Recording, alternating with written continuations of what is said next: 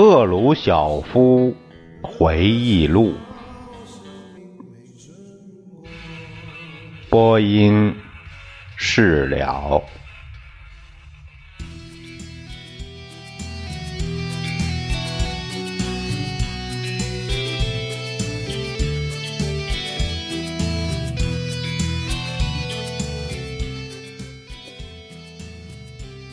这节是讲他在党内向上爬的头几步。这里面有个前言，也就是说，呃，这个英译者他的前言的编辑，他做了一样一些这样的评述，然后呢，再是赫鲁晓夫回忆录的用第一人称我的方式，呃，在说他的事情，是这样一个，呃，一个。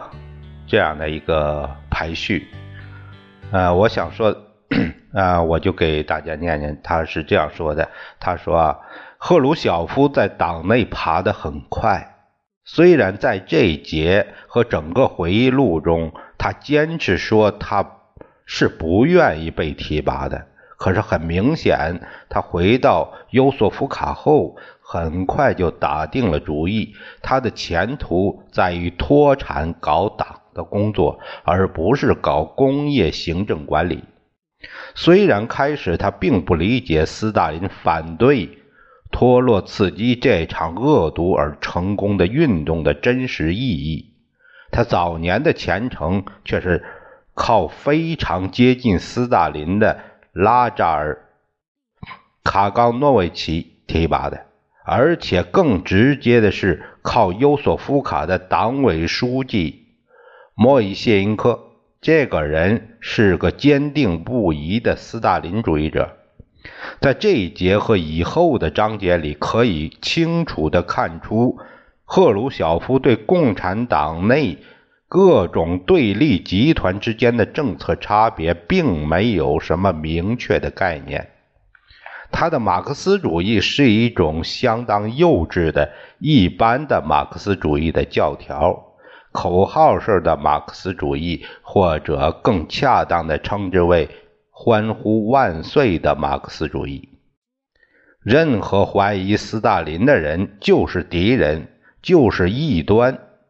从个性上来讲，赫鲁晓夫是站在斯大林的暴徒一边的，站在那些残忍的、不惜一切代价的把事情办了的实干家们一边的。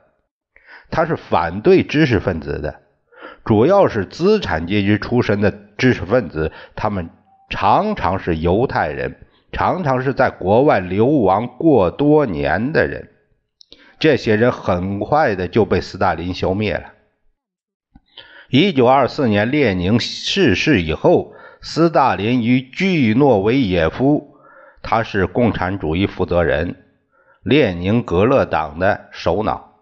还有加米涅夫，他是莫斯科党组织的负责人，联合起来击败了托洛茨基。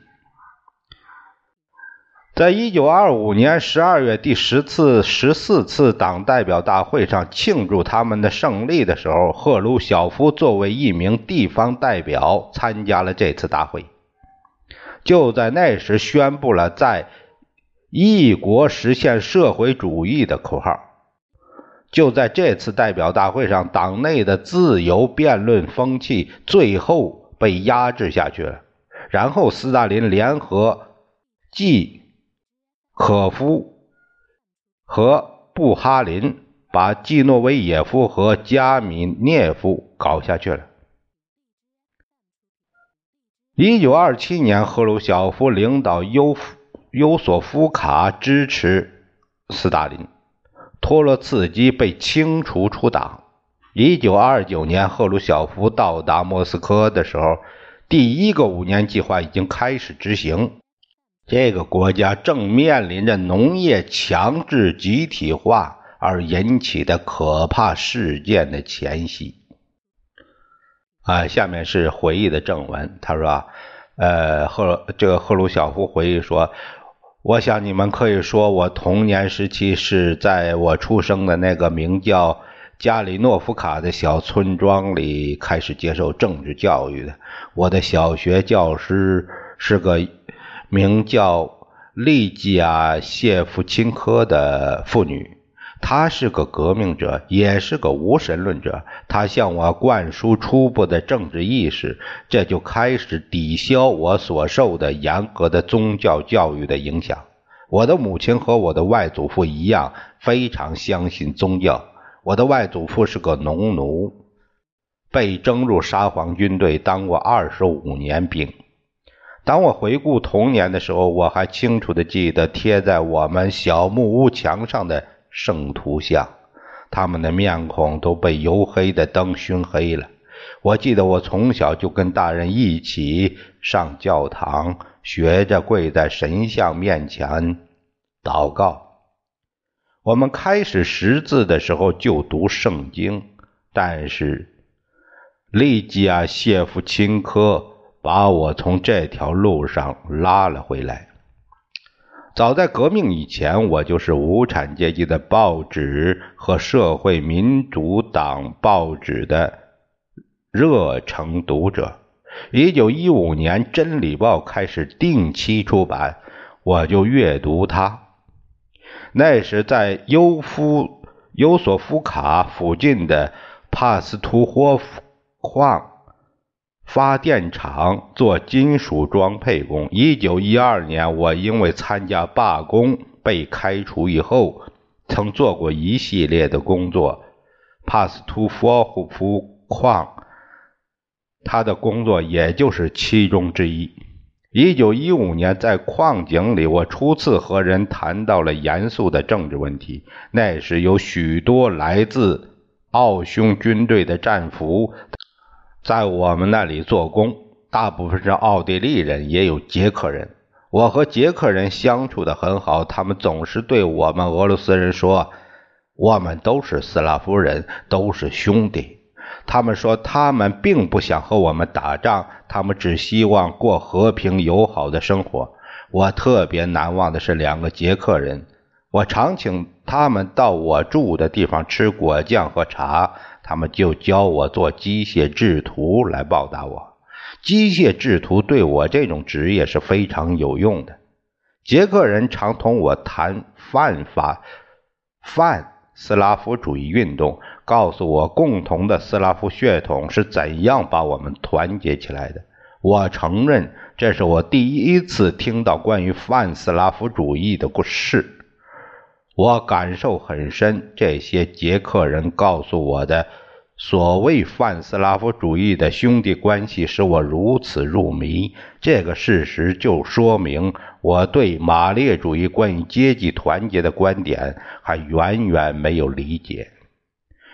我在读埃米尔·佐拉《萌芽》的时候，我想他写的不是法国，而是我父亲和我工作的矿区。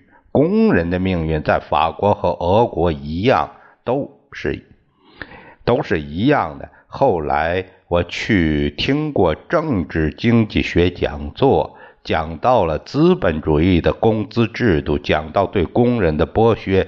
我感到卡尔马克思好像也到过我父亲和我做工的矿上，好像他是从工人的地位来观察我们的生活，而演绎出他的法则来的。科学的证明了工人为什么要，并且如何才能从资本主义奴役下解放自己，建立一个社会主义社会。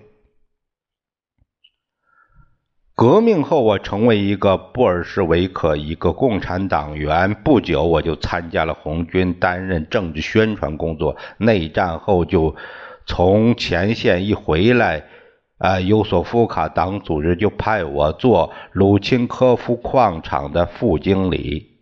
过去我在那里做过十年工，那时矿场属于一家法国公司。一九二二年的经理是我的老朋友耶格尔·特罗菲莫维奇·卡巴库莫夫。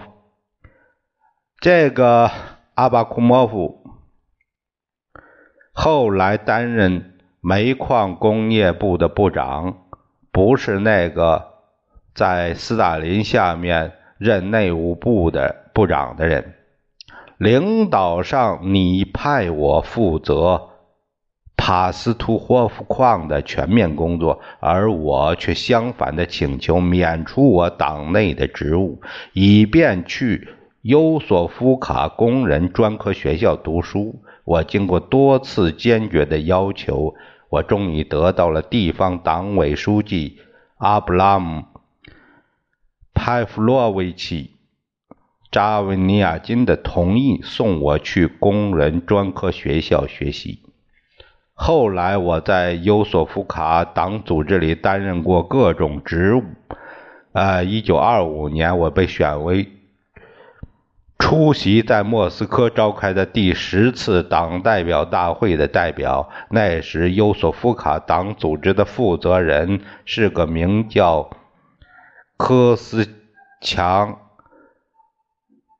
莫伊谢因科的医科学生，他有小资产阶级的情调，他和那些并不比新经济政策的商人好一点的人勾勾搭搭。后来我们免除了他在我们党组织书记的职务，因此引起了一场争吵，一直闹到乌克兰共产党中央委员会，他们派了个调查团到尤索夫卡来。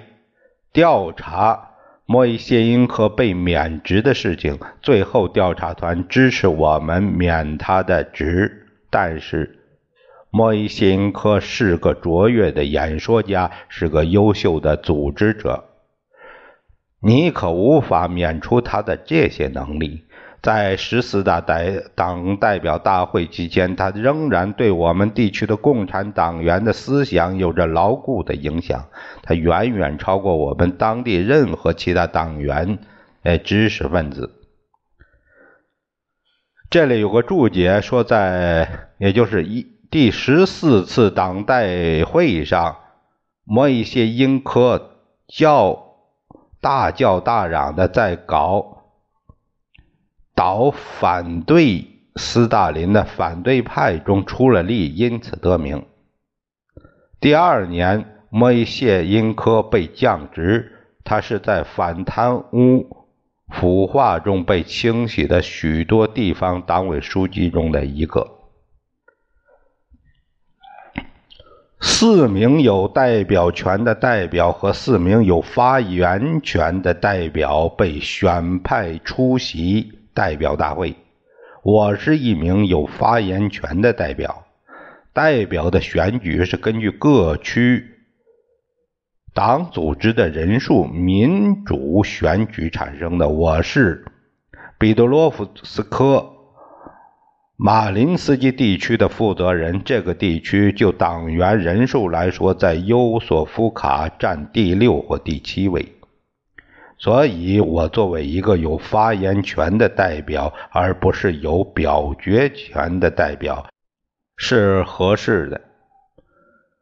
我有机会看到莫斯科，并参加全苏联的代表大会，感到十分高兴。我们住在加雷特尼大街三号苏维埃大厦里，我们的住房很简朴，也十分拥挤。我们睡在大板木板床上。像大木料一样排在一起。我记得哈尔夫、哈尔科夫党组织上，呃，党组书记波斯蒂谢夫和他的妻子也常常和我们，呃，其他一些人一起睡在一排里。呃，注释注解一下，这个叫帕维尔。波斯蒂谢夫是个忠实的斯大林主义者，他后来登上了乌克兰最高位，在大清洗中被捕并处死刑。呃，有些人拿这些事、这个事件来开波斯蒂谢夫的玩笑，但都是善意的。我们都很年轻，而波斯蒂波斯蒂谢夫在党内很受尊敬。我们到达莫斯科后的第一天早上，我打算乘市内电车到克林姆林宫去。我不知道乘哪一路车，结果迷了路。从此，我一早起来便步行到克里姆林宫，这样的时间要长一些，但是我可以熟悉周围的道路。我甚至不吃早饭，以便早一点到那里找到一个好座位。每个代表团都有指定的座位区，在这个区里先到先坐。我总是要找到一个面对讲台的座位。代表大会就在现在最高苏维埃所在地的大厅里举行，不过当时尚未改建，仍然叫弗拉基米尔大厅。乌克兰代表团的座位在大厅的正中央，而优索夫卡代表团就在正中间的第一排。顿巴斯无产阶级组织因他在乌克兰党组织内的战略地位而享有最好的座位。拉扎尔·莫伊塞耶维奇·卡冈诺维奇是乌克兰组织的负责人，他的政治局包括彼得罗彼得罗夫斯基、丘巴尔、西赫杰尔和斯克里普尼克。卡冈诺维奇是乌克兰共产党中央书记第一书记，丘巴尔是乌克兰部长会议主席。第十四次党代表大会给我留下了一个永不磨灭的印象。呃，在这里，我离开我们的国家和党的领袖们只有几尺远。我第一次有机会。亲眼看到了斯大林，他给我的印象很深。我想，只要谈一下在大会期间发生的一件事，就能清楚为什么会如此。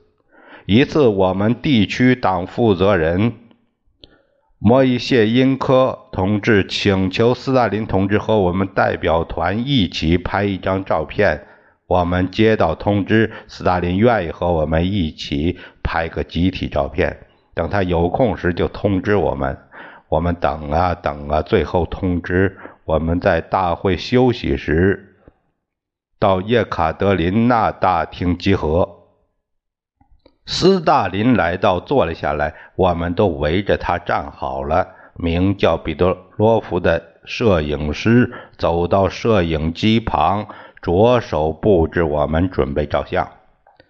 在他这一行里，贝多洛夫是个受人尊敬的专家。他在克里姆林宫已工作了多年，并且在党的工作人员中也很出名。他开始指点我们朝什么方向看，把头如何转动一点儿。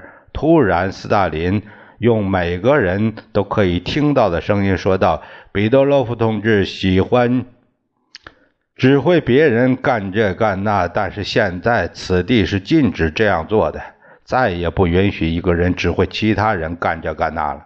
虽然他是开玩笑说的，我们却当他是真的，并为他显示的民主精神所鼓舞。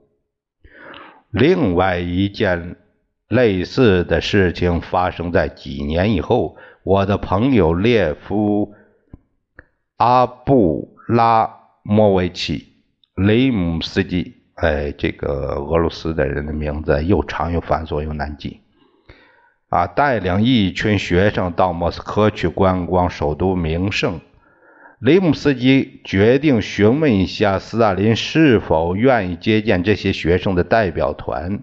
列夫·阿布列夫。阿布拉莫维奇告诉我说：“我打电话到克里姆林宫去，立刻就通知了斯大林本人。他是多么的平易近人呢！斯大林同志，呃，同意接见我们。我们到了斯大林的办公室，我说：‘斯大林同志，我们是从以前叫做呃尤索夫卡的地方来的，现在他是用您的名字命名，叫斯大林诺。’”哎，所以我们想请您给斯大林诺的工人写一封贺信，交给我们带回去。下面就是斯大林对这个请求的回答。他说：“你们认为我是什么人？一个大地主吗？工厂里的工人并不是我农庄上的农奴，要我给他们写贺信是没有理由的，是完全不恰当的。我自己不做这样的事，也不希望别人做这样的事情。列夫·阿布拉莫维奇。呃，惊喜异常。他回家后把这件事情传开了，以说明斯大林的民主精神平易近人和他正确理解他所处的位置。在早年那个年早先的那些年代，我所看到和听到的关于斯大林的事情，大部分都使我感到非常的高兴。二十年代政治局。会议记录的副本发到全国各地的党组织，给党的积极分子阅读和学习。我记得在一份记录副本中读到关于斯大林和托洛茨基和季诺维耶夫一次争论。我一直记得斯大林用的一句话，他说了一句这样的话：“他说。”我要尽一切力量来保持党的团结，巩固我们运动的磐石般的团结。难道你不明白你在干什么吗？上帝呀！哎，难道你不明白你在说些什么吗？然而，上帝保佑你吧，上帝保佑你吧。这里有个注解：无神论是马克思主义信仰的一条。因此，赫鲁晓夫，一个教条主义的马克主马克思主义者，不愿把“上帝”这个字啊第一个字母大写啊，这个是这个是对于俄文来说应该有的解释。我们汉文这里显示不出来，至多是一个黑体字啊，但是他这个译文里面连黑体字也没有。啊，我们暂且我们就这样来理解一下吧。